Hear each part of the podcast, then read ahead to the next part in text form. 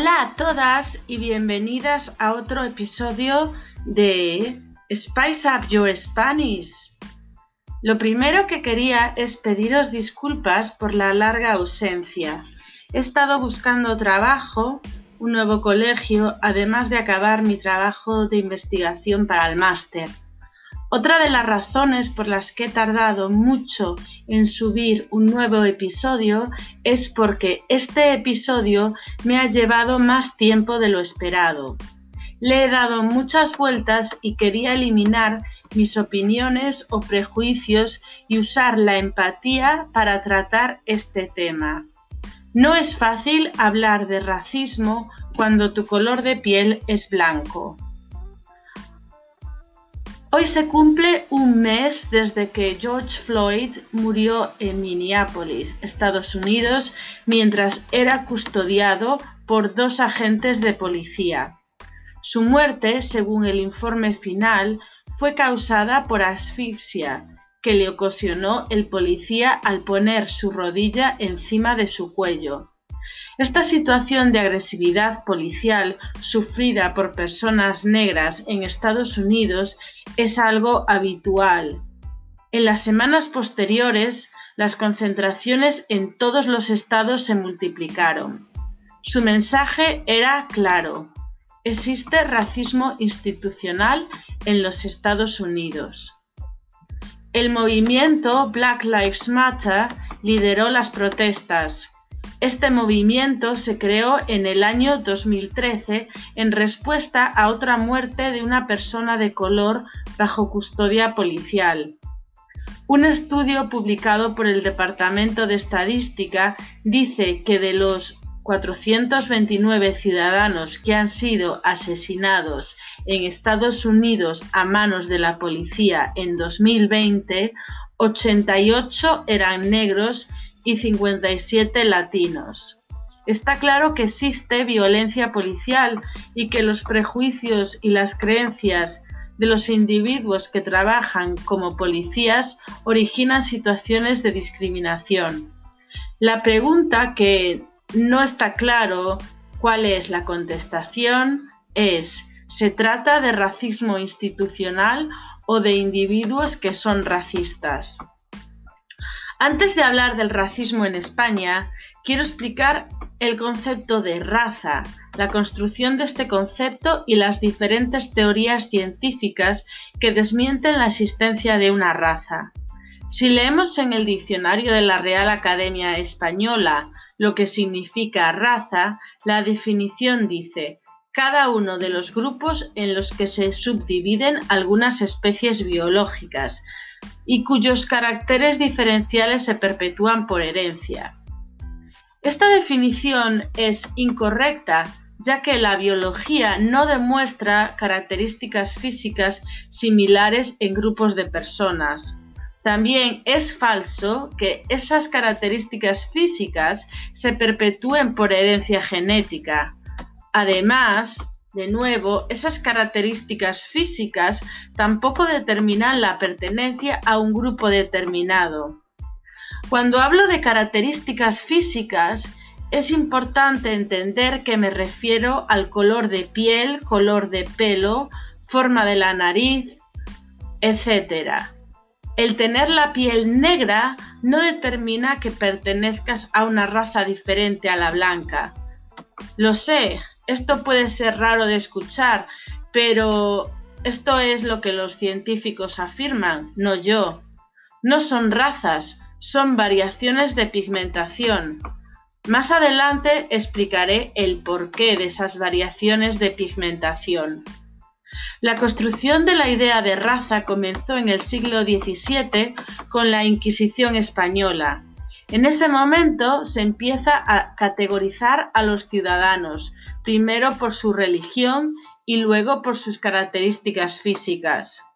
Los científicos, sin embargo, no se pusieron de acuerdo en determinar las categorías en las que se clasificarían a la población.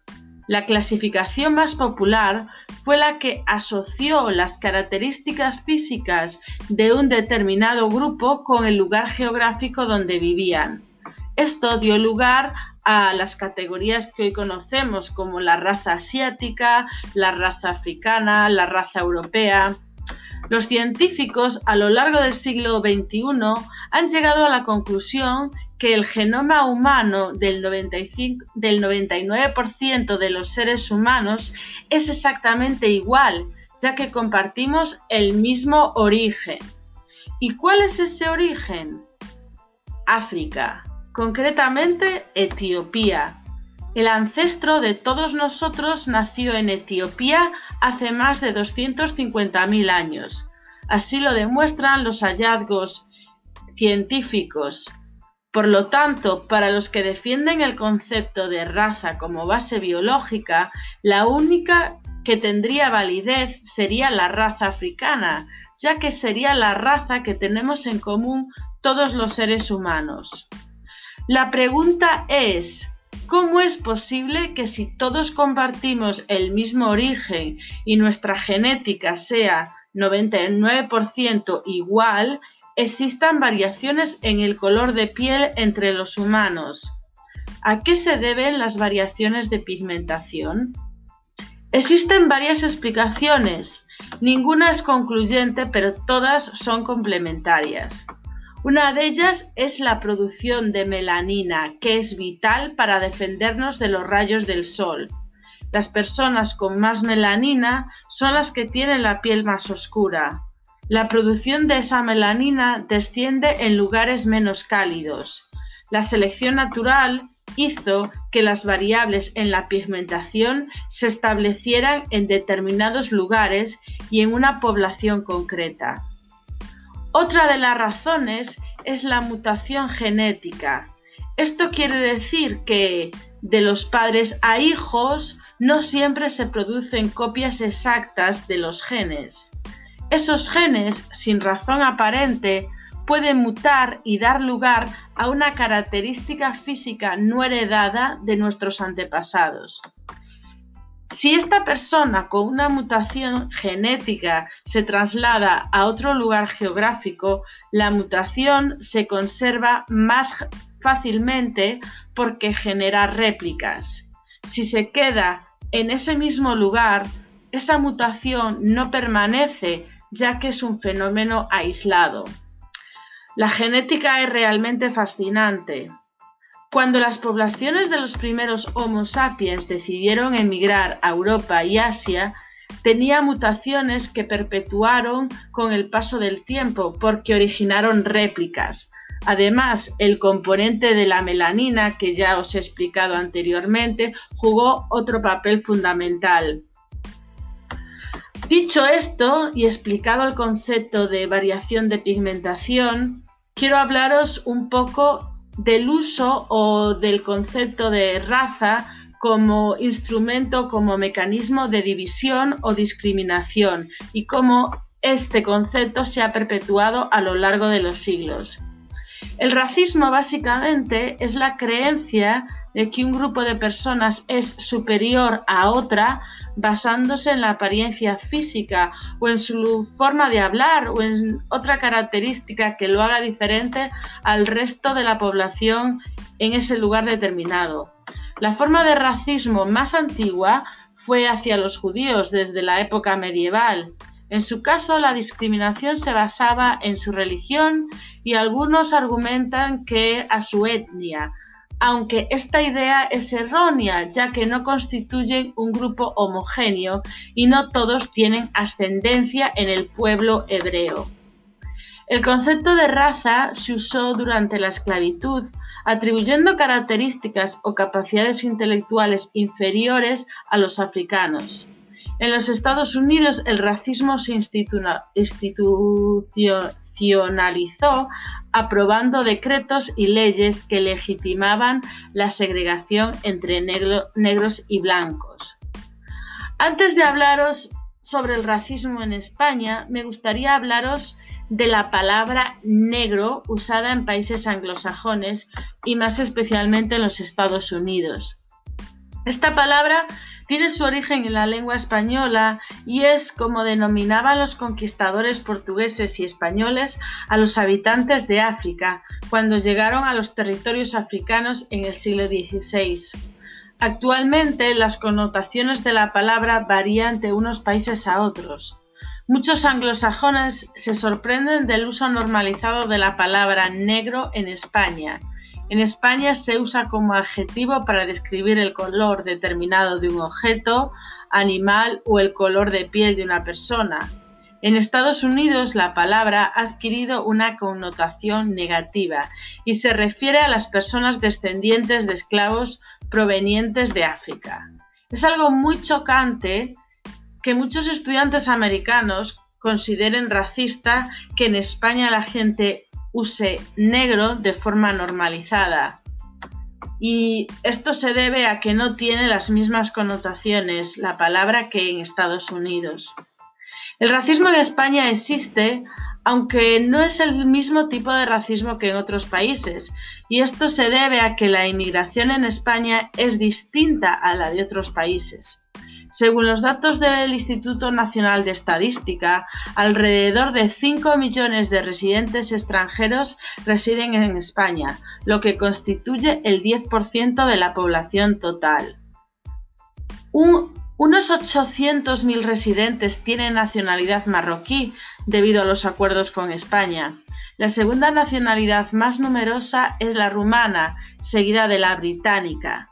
Actualmente, más de 300.000 británicos tienen residencia permanente en España. La inmigración de las antiguas colonias españolas como Colombia, Venezuela o Ecuador tiene un gran peso. Desde el año 2001, cuando se firmaron los convenios bilaterales, han emigrado un gran número de población de estos países iberoamericanos. Muchos venezolanos con conexiones españolas no, constaron en el censo de emigración por tener la nacionalidad heredada de sus antepasados. Todos los emigrantes de países iberoamericanos pueden adquirir la nacionalidad española después de dos años residiendo en España. El racismo institucional, según las autoridades españolas, es inexistente. Lo cierto es que esto es falso. Durante el año que viví en Madrid pude comprobar que la realidad es distinta. Casi todos los días podía presenciar controles policiales de identidad a inmigrantes basados en criterios étnicos o raciales. Las identificaciones se producían en lugares de tránsito obligado, como estaciones de metro, tren u otros lugares habituales como colegios o hospitales. Estos episodios se grabaron en mi memoria. Si la persona en cuestión se negaba a presentar la, identificación o documentación, el policía le impedía la circulación o le detenía. Otras formas de racismo se dan en el ámbito laboral, cuando las condiciones laborales para los latinos, por ejemplo, son peores a pesar de tener nacionalidad española. Esa discriminación está basada, obviamente, en su apariencia física. Racismo social está presente de forma muy señalada hacia ciertas comunidades, como ya he citado anteriormente, la comunidad latina es una de ellas. La comunidad gitana o las personas que pertenecen a la etnia gitana también sufren racismo en España. La persistencia de prejuicios negativos hacia las personas gitanas está asociado a su modo de vida y a su apariencia, pero no tanto a su cultura.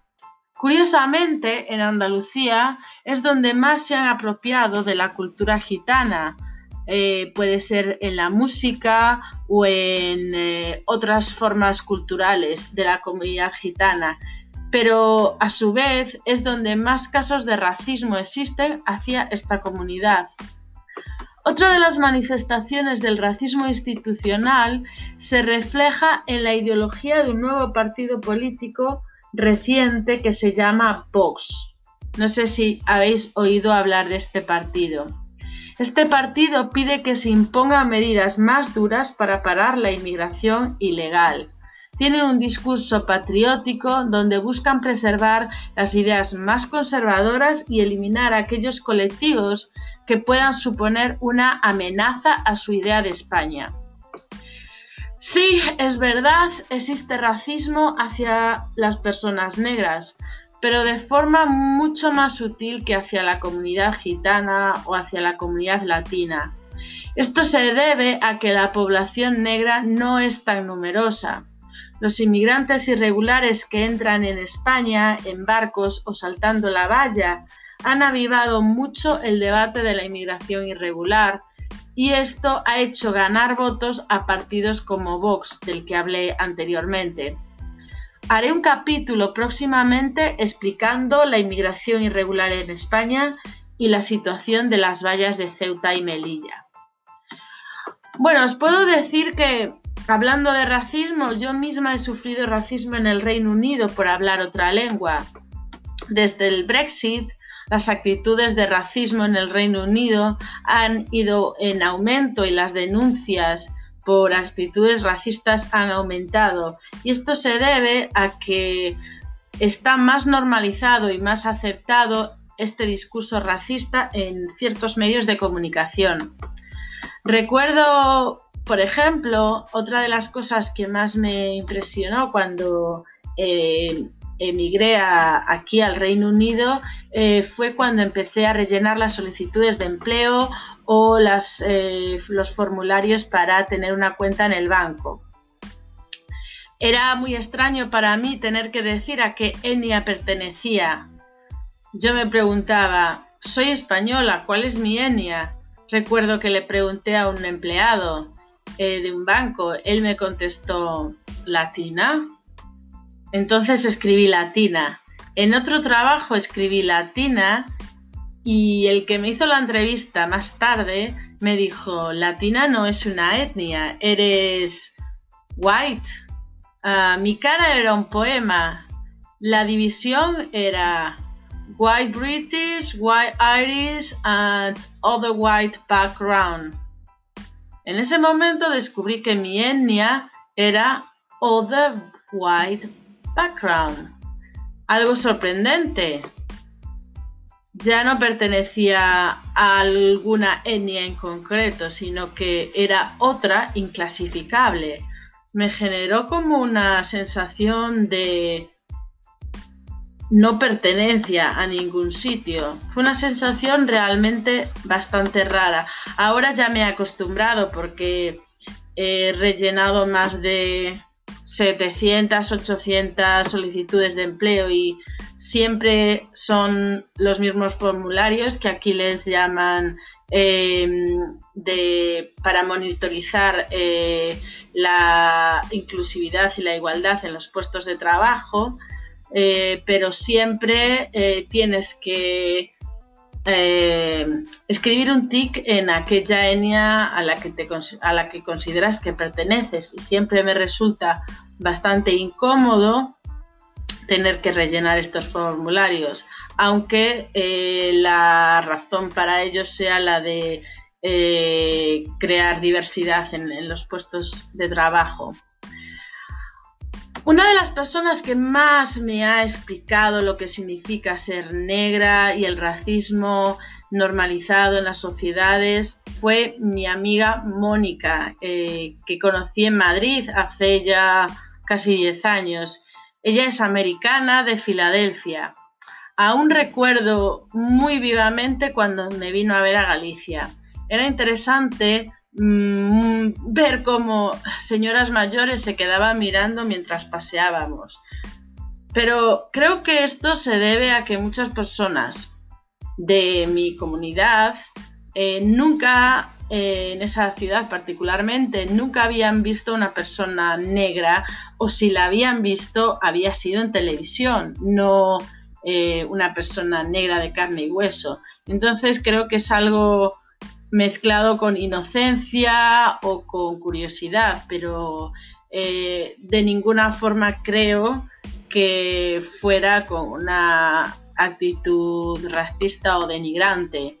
Y además que, como vosotros sabéis, si habéis viajado a España, la, la gente mira directamente o a los ojos y no se considera algo maleducado, como ocurre en el Reino Unido. Entonces, digamos que hay que tomarlo con sentido del humor. En definitiva, creo que en España existe racismo, pero no hacia la comunidad negra tanto como en otros países. Existe racismo hacia otras comunidades, como ya he dicho, hacia la comunidad gitana, de etnia gitana o hacia la comunidad latina. Además creo que realmente el racismo es un virus tan malo como el corona y que la única vacuna es la educación. Gracias por escucharme y estar ahí hasta el final en este largo episodio. Os espero el próximo miércoles con un nuevo capítulo de Spice Up Your Spanish. No me falléis. Hasta la vista.